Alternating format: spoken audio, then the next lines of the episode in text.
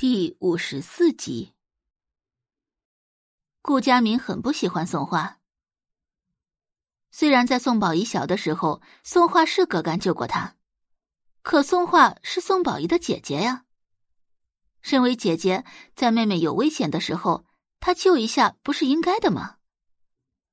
别说是姐妹之间，就算是互不相识的陌生人，也不会坐视不管的。宋宝仪抬头看向顾佳明，叹了口气道：“哎呀，其实这件事也怪我，我应该想办法让叶老师把姐姐转成正式生的。我是正式生，姐姐却是借读生，换成谁，谁心里都不好受的。”他想成为正式生，真是笑话！也不看看自己什么样子，能成为借读生已经是借了你的光。他以为他自己是谁？顾佳明满脸不屑。宋画不过是从乡下来的小村姑，她有什么资格要求跟宋宝仪享受同等待遇？哎呀，佳明哥，你别这么说嘛！其实姐姐也是很优秀的，她现在已经被北桥高中录取了。我就是怕她一个人在北桥没有熟人会不习惯。宋宝仪的声音非常温柔。双眸带着雾气，一副好妹妹的模样。闻言，顾佳明直接笑出了声：“ 他他他说他被北桥录取了。”“嗯，姐姐亲口说的。”“他怎么不说他被常青藤名校录取了呢？”顾佳明脸上全是嘲讽的神色。宋画究竟是怎么做到如此厚颜无耻的？谎话张嘴就来。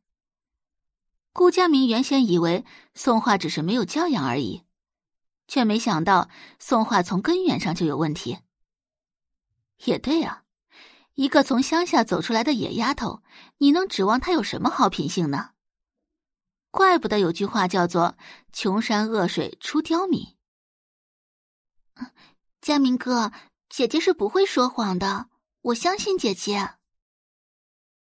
顾佳明看向宋宝仪，有些无奈道：“宝仪，你就是太单纯、太善良了，人家说什么你都信。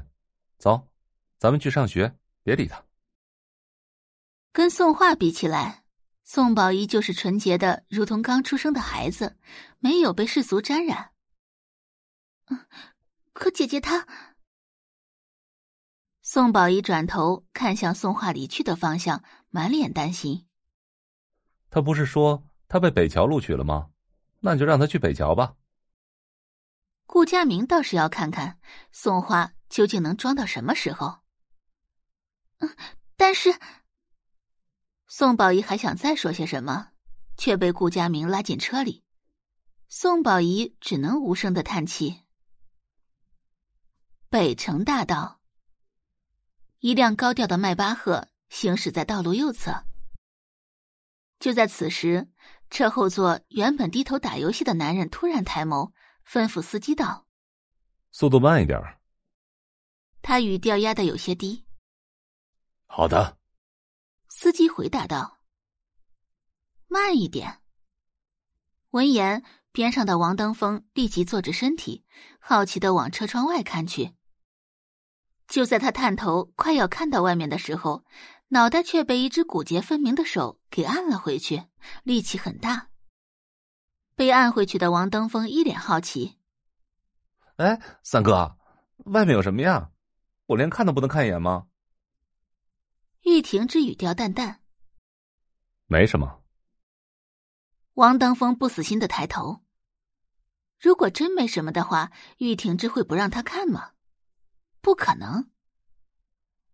玉婷之从包里拿出一份文件，扔给他。先把这个看了，然后整理出一份方案出来。王登峰满脸黑人问号的看着玉婷之，不想证明自己了。玉婷之反问道：“哎，想想想。”王登峰立即接过文件，翻了几页，然后问道：“三哥，你什么时候要方案？今晚八点之前发到我邮箱。”感谢您的收听，去运用商店下载 Patreon 运用城市，在首页搜索海量有声书。或点击下方链接听更多小说等内容。